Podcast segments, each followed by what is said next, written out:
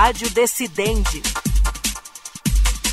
Olá para você que nos acompanha a partir de agora. Eu sou o Tiago Gomide e está começando mais um Rádio Decidente, um podcast da Coordenadoria de TV e Rádio do Superior Tribunal de Justiça, em parceria com o Núcleo de Gerenciamento de Precedentes e de Ações Coletivas do STJ,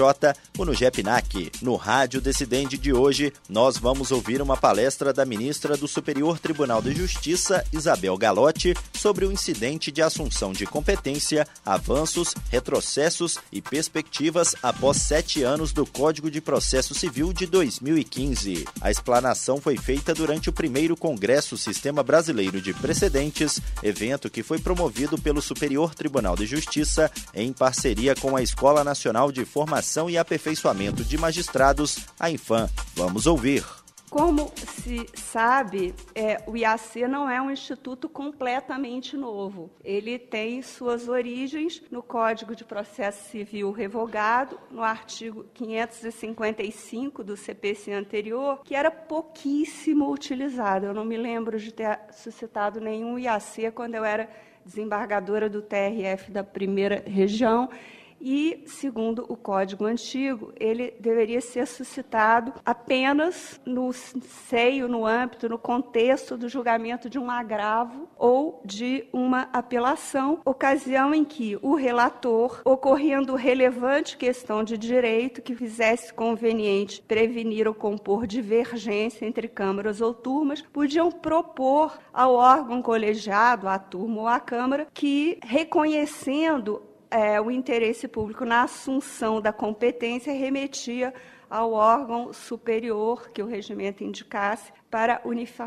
uniformização de jurisprudência. Já aqui no STJ, embora o regimento, o, CPC falasse em, em agravo ou em apelação, já era frequente, desde que eu entrei em 2010, havendo uma questão relevante de direito que pudesse causar ou já estivesse causando divergência entre as turmas, sempre tivemos a possibilidade, dada pelo regimento, de afetar a sessão ou a corte especial o exame de alguma causa que tivesse uma questão desse tipo. Então, esse instrumento, que era pouquíssimamente utilizado nos julgamentos de apelações e agravos, ele ganhou uma roupagem nova no Código de Processo atual, embora ele seja continue parcamente regulado. Agora, ao invés de ser apenas um parágrafo, ele tem um artigo, mas apenas um artigo com quatro parágrafos, que é o artigo 947 e esse artigo ele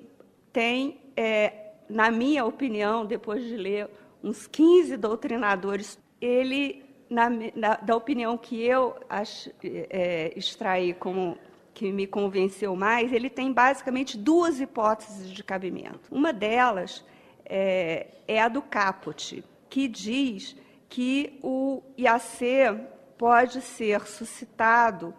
pelo relator ou por requerimento das partes do Ministério Público ou da Defensoria Pública, pode ser suscitado quando ele perceber no julgamento de um processo que ele envolve relevante questão de direito, com grande repercussão social e sem repetição em múltiplos processos. Então, a, a meu ver, a primeira gama de possibilidades é essa do caput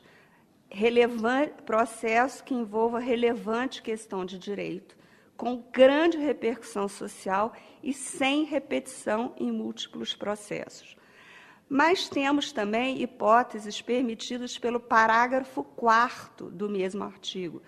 que fala relevante questão de direito a respeito da qual seja conveniente a prevenção ou composição de divergência entre câmaras e turmas do mesmo tribunal. Diferentemente do IRDR e dos recursos repetitivos, que foram importantes ferramentas previstas pelo legislador para o combate à judicialização de massa, o IAC não tem como objetivo a baixa do acervo processual, que é enorme nos tribunais Ele não se presta a julgar demandas em série, causas absolutamente idênticas, como, por exemplo, um contribuinte que conteste um determinado tributo porque foi criado por lei ordinária e deveria ter sido atender a uma regra da lei complementar. Nesse caso, para qualquer que seja os centenas de milhares de contribuintes, é, a questão é a mesma, saber se houve inconstitucionalidade na criação daquele tributo. Então, é uma causa que vai ter aos milhares iguais e se presta ao repetitivo. É diferente do IAC. No IAC, a finalidade primordial do Instituto é discutir grandes questões jurídicas que não sejam necessariamente repetitivas. E é por esse motivo que o IAC vem sendo tratado pela doutrina processual como um instituto concebido para fechar e complementar o microsistema de formação de precedentes vinculantes criados pelo CPC de 2015, fechar a lacuna que os repetitivos deixavam para questões que são relevantes, mas elas não se inserem nesse conceito de causas seriais e repetitivas. Esse, o IAC, como visto, o, o código, ele emprega é, conceitos muito indeterminados na definição, sobretudo, da hipótese de incidência do repetitivo do caput do artigo, como? Relevantes questões de é, grande repercussão social, múltipla repetição, e esses conceitos muito abertos devem ser preenchidos pela doutrina e pela jurisprudência. Grande repercussão social, ela não pressupõe multiplicidade, mas apenas um impacto na sociedade, uma repercussão social que esteja relacionada àquela questão jurídica. Mas, a meu ver, a questão que ficou mais delicada é a que diz respeito ao requisito da multiplicidade. O que quer dizer o código quando diz que são questões sem repetição em múltiplos, múltiplos processos?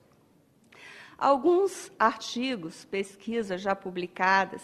se detiveram a examinar de que maneira o STJ aprecia esse requisito, a fim de verificar se existe um número exato a partir do qual determinada matéria seria considerada repetitiva e, dessa forma, não se prestaria ao IAC com base no caput do artigo.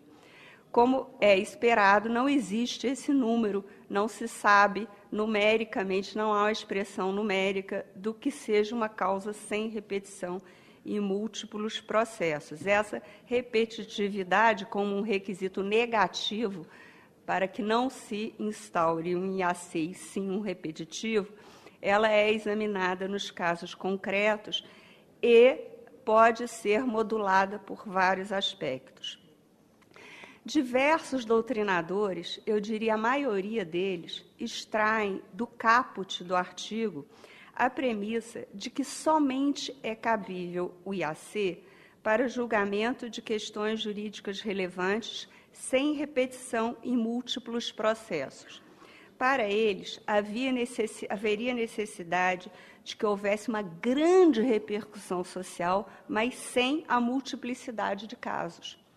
E isso tornaria quase, diminuiria muito a utilidade do Instituto,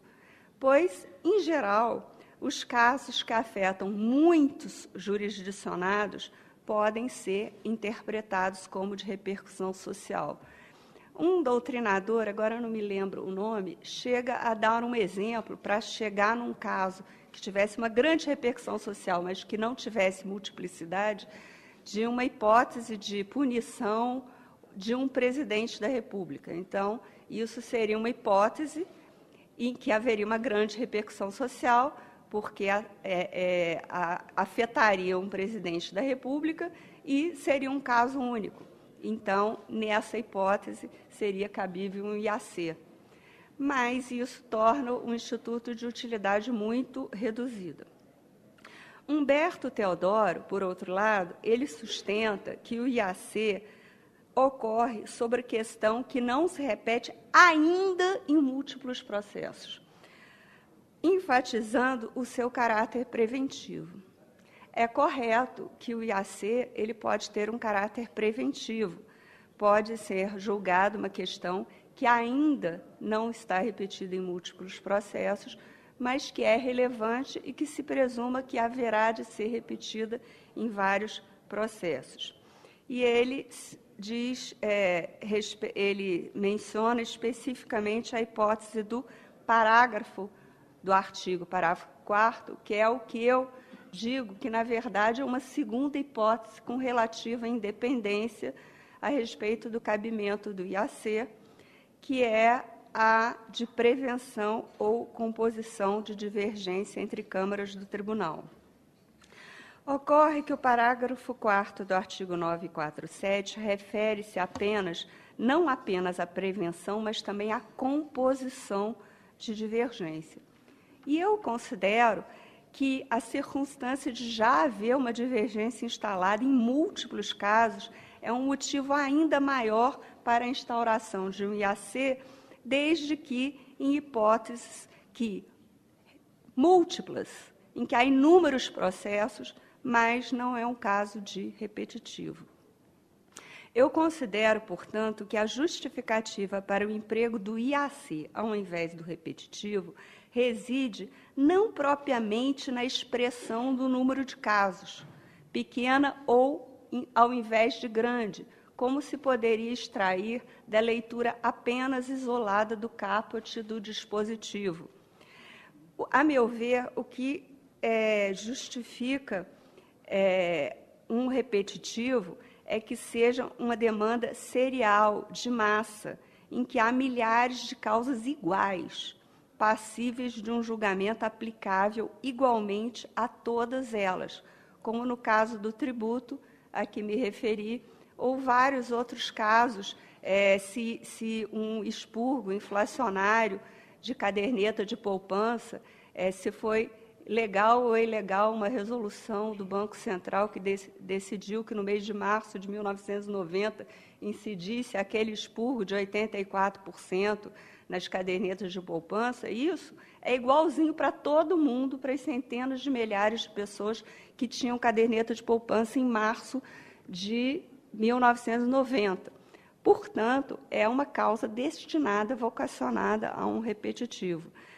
mas é, pode haver questões jurídicas relevantes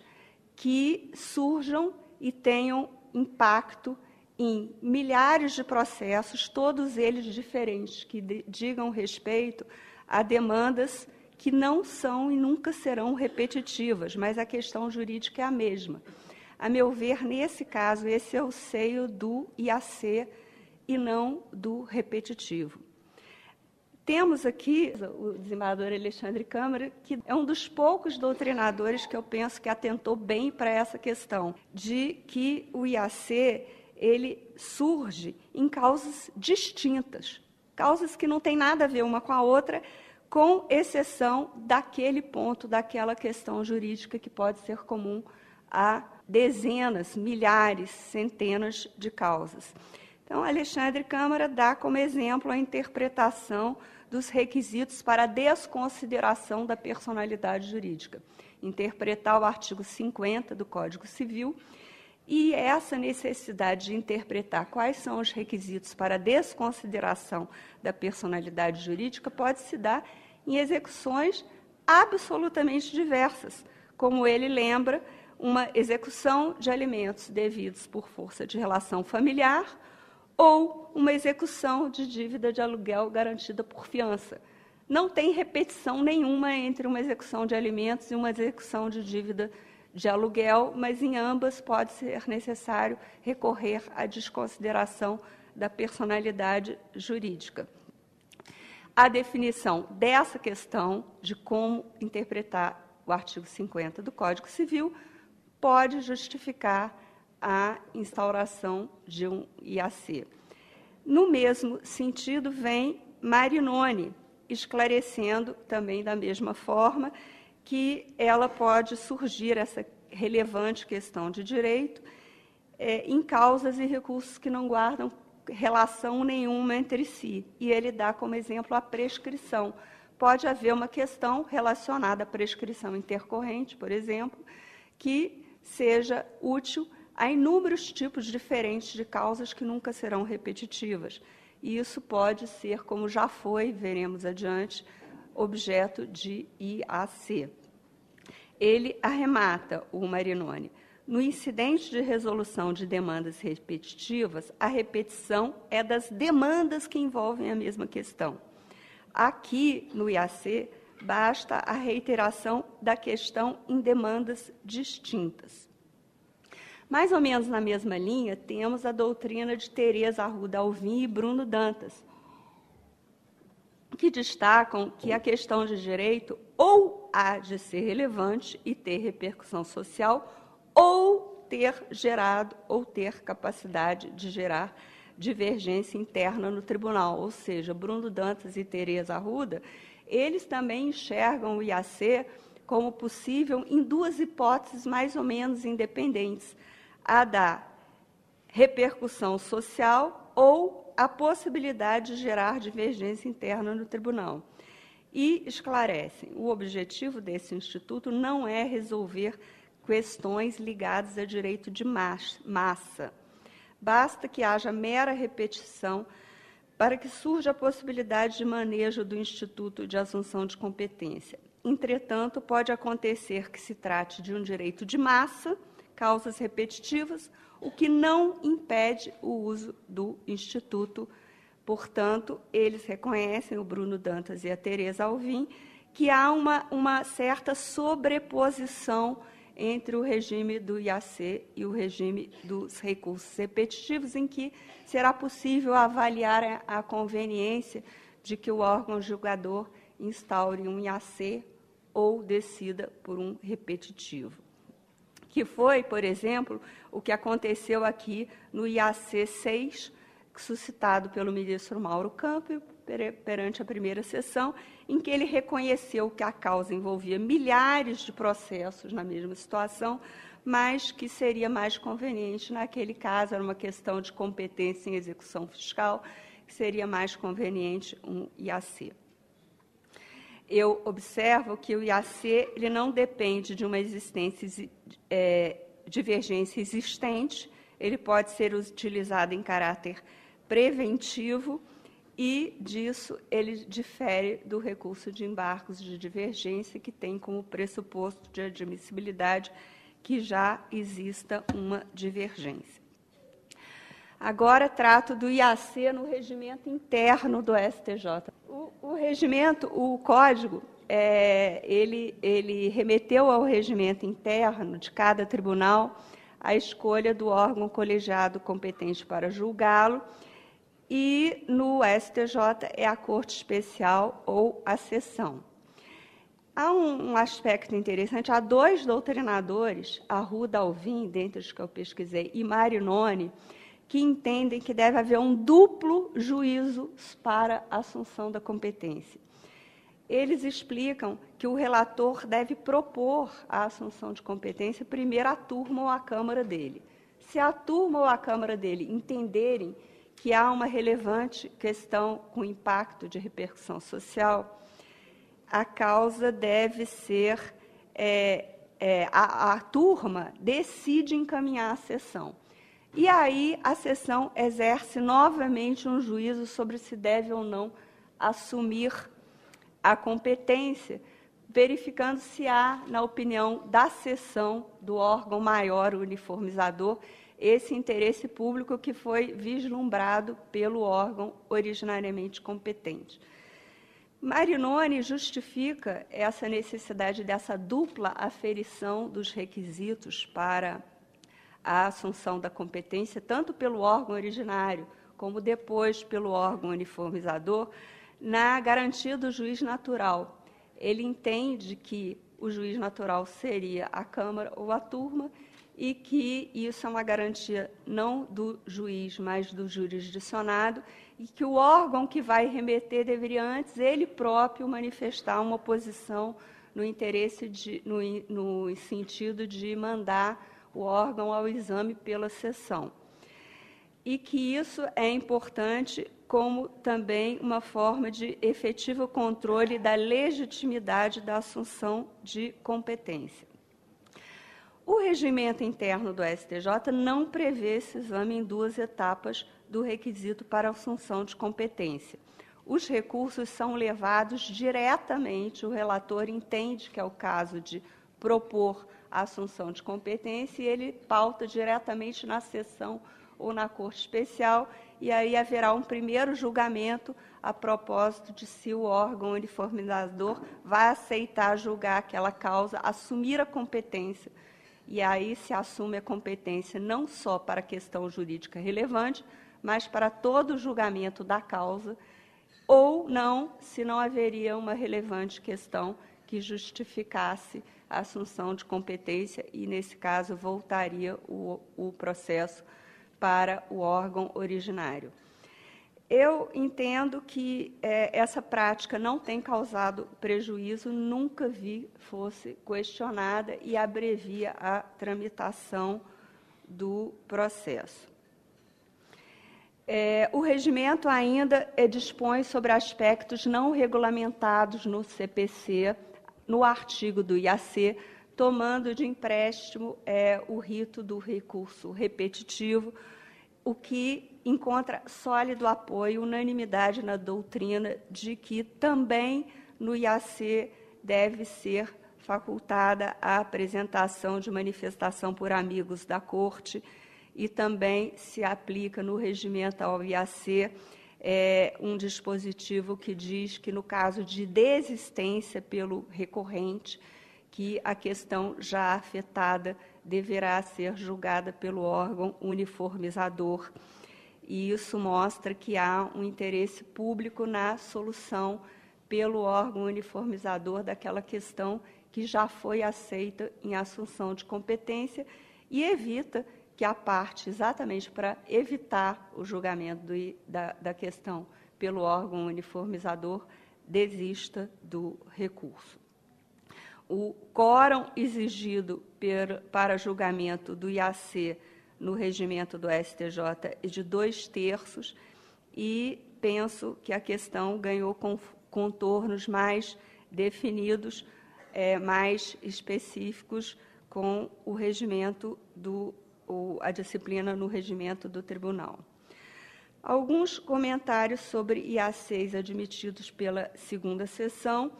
Houve no IAC número 1 foi suscitado pelo ministro Belize para prevenção de divergência a respeito do cabimento da prescrição intercorrente e a eventual impressibilidade de intimação prévia pelo credor, do credor para dar andamento ao processo. Nesse caso, o motivo do IAC foi a prevenção de divergência, não houve discussão na sessão sobre multiplicidade de processos. O IAC número 4, suscitado pela ministra Nancy, em que também se discutiu é, a, a necessidade de prevenção de divergência sobre a cobrança de royalties feita por uma empresa a uma universalidade de agricultores que laboram no cultivo da soja transgênica, se seria legal ou ilegal essa cobrança de royalties. E na decisão da ministra Nancy, no voto da ministra Nancy, ela disse que essa questão podia ter impacto econômico no preço de alimentos e, e que havia urgência na solução dessa divergência, devendo haver o um enfrentamento imediato do tema.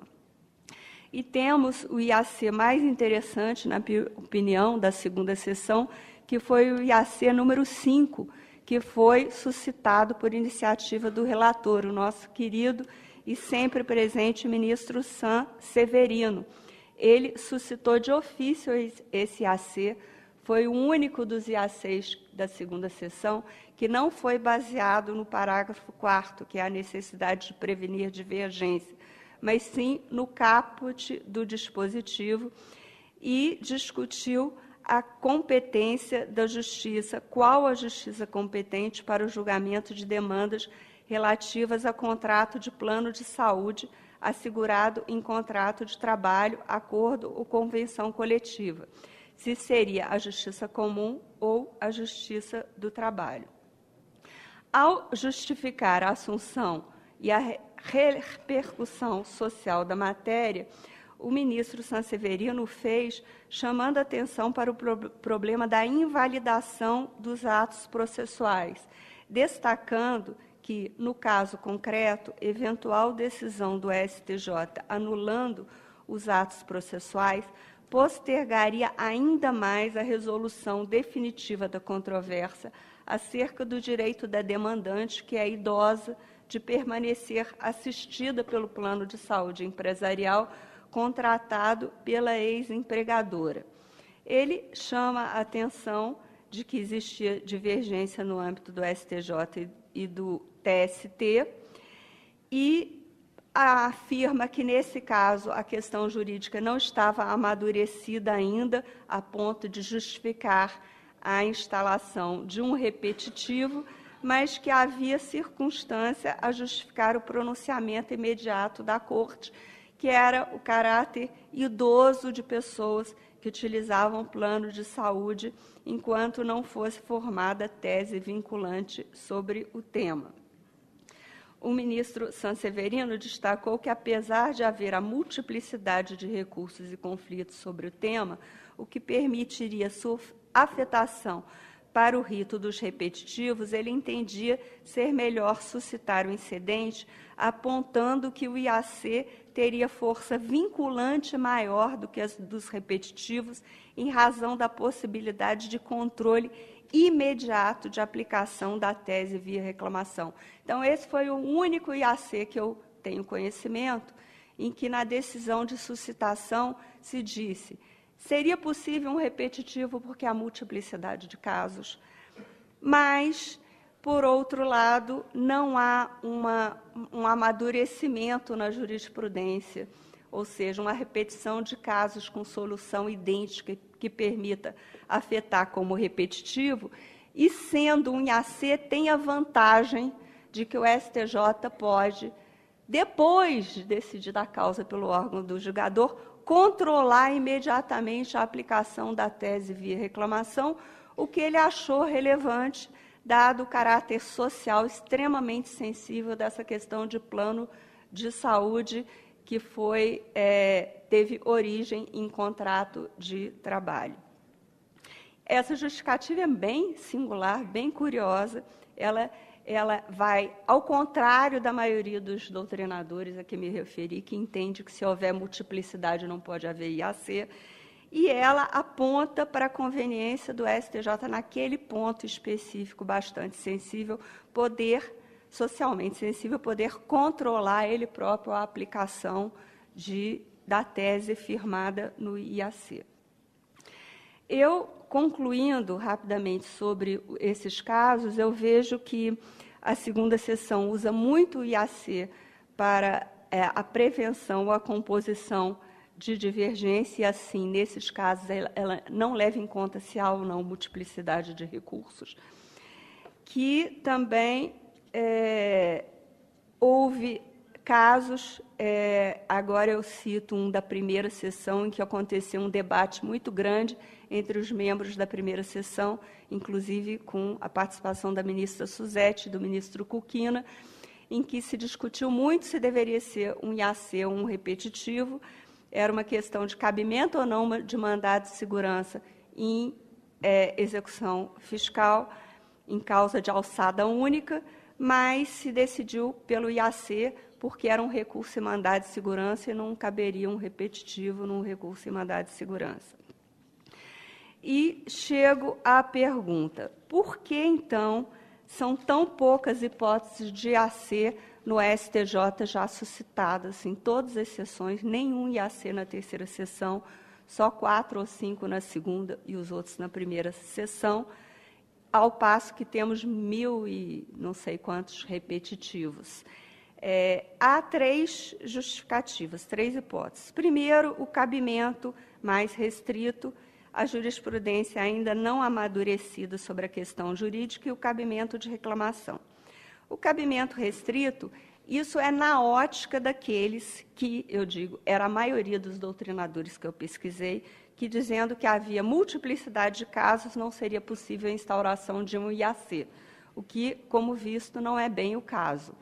é, porque pode haver multiplicidade de casos, sim, e não ser o caso de uma demanda repetitiva. Mas essa opinião, é, ela reduzia muito e foi acolhida por muito tempo a aplicação dos IACs.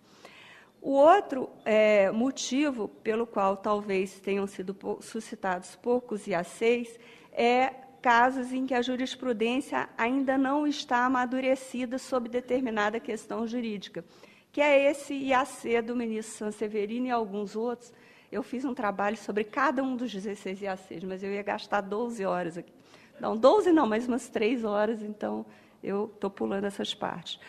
Mas o STJ entende, em muitos casos, que se não há uma jurisprudência muito amadurecida, com julgados repetitivos em ambas as turmas no mesmo sentido, não é prudente suscitar um repetitivo. Porque quando se decide, a sessão decide um repetitivo, é dificílimo que a causa volte a ser julgada pelo STJ. Porque é, o artigo 1030 do CPC diz que quando o, o, o STJ ou o Supremo decide uma questão de forma repetitiva e o tribunal de origem barra o segmento de um recurso aplicando a tese repetitiva, não há possibilidade de controle sobre o acerto ou o erro dessa aplicação da tese repetitiva pelo órgão superior, pelo STJ. Então, infelizmente, sabe-se que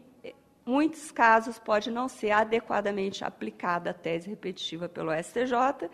e o STJ não admite, é, o CPC não admite agravo em recurso especial, apenas um agravo interno para o órgão indicado do regimento do próprio tribunal de origem. É, há uma possibilidade remota de, de, de, exame da questão via de ação rescisória, que é um instrumento mais restrito ainda, e o STJ entende pela sua corte especial que não cabe reclamação. E isso é dito expressamente no acórdão da Corte Especial, que foi um acórdão majoritário, muito contestado, mas diz a ministra Nancy no seu voto na emenda que é uma questão de política judiciária, porque se se admitir reclamação,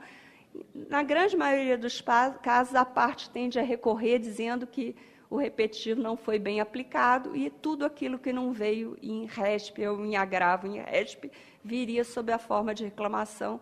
e, e tornaria quase que inócuo o repetitivo como uma forma de baixa de acervo processual e de julgamento de demandas de massa.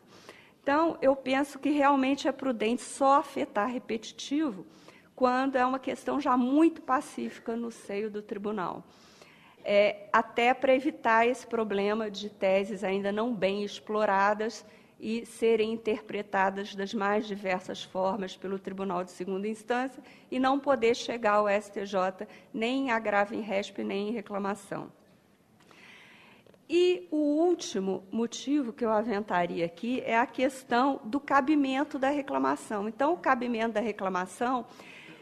é, eu acabei de dizer que se o tribunal de origem aplica uma tese firmada em repetitivo, não cabe mais os recursos subir para o STJ,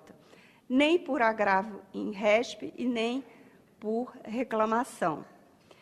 Isso estratifica muito a jurisprudência, dificulta a possibilidade do controle da tese pelo STJ, mas baixa o acervo processual e viabiliza a, o STJ como uma corte superior, que não é de julgar todos os centenas de milhões de processos que ocorrem anualmente ao sistema judiciário um a um. Mas, por outro lado, dificulta muito o controle do, do, do, da tese por ele firmada. De forma inversa, o IAC ele não se destina ao julgamento de questões seriais, de questões de massa. Mas, uma vez assentada uma tese em AC IAC pela sessão ou pela Corte Especial do STJ, o Código diz que cabe reclamação diretamente ao STJ. Então, se começar a haver IAC sobre qualquer assunto, vai acontecer exatamente o que se buscou evitar no caso do repetitivo, ou seja, uma chuva de reclamações no STJ. Então, isso mostra que o IAC realmente não é concebido para demandas de massa. Ele é concebido para questões relevantes que possam ocorrer em vários processos ou não em poucos processos, mas com repercussão social e que possibilita o controle efetivo, forte, eficaz da aplicação da tese pelo STJ por meio do cabimento de uma reclamação. Não sendo vocacionado a demandas de massa, diminui o problema de uma chuva de reclamações, porque, mas por outro lado, sendo uma questão jurídica relevante, é muito útil que o STJ possa controlar efetivamente a aplicação da tese via reclamação, que foi exatamente o que conseguiu o ministro Sanseverino naquele IAC de competência para é, julgamento entre dois ramos do Poder Judiciário, se dava muita confusão de demandas de plano de saúde baseadas em contrato de trabalho. Muito obrigada pela atenção de todos. Essa foi, portanto, a fala da ministra do Superior Tribunal de Justiça, Isabel Galotti, sobre o incidente de assunção de competência, avanços, retrocessos e perspectivas após sete anos do Código de Processo Civil de 2015. Lembrando que essa palestra foi feita durante o primeiro Congresso Sistema Brasileiro de Precedentes. Esse foi mais um Rádio Decidente. E antes de encerrar, lembra você ouvinte que este e outros podcasts produzidos pela Coordenadoria de TV e Rádio do Superior Tribunal de Justiça estão disponíveis nas plataformas de stream de áudio de sua preferência. E você também pode nos acompanhar pela programação da Rádio Justiça. Até o próximo episódio. Rádio Decidente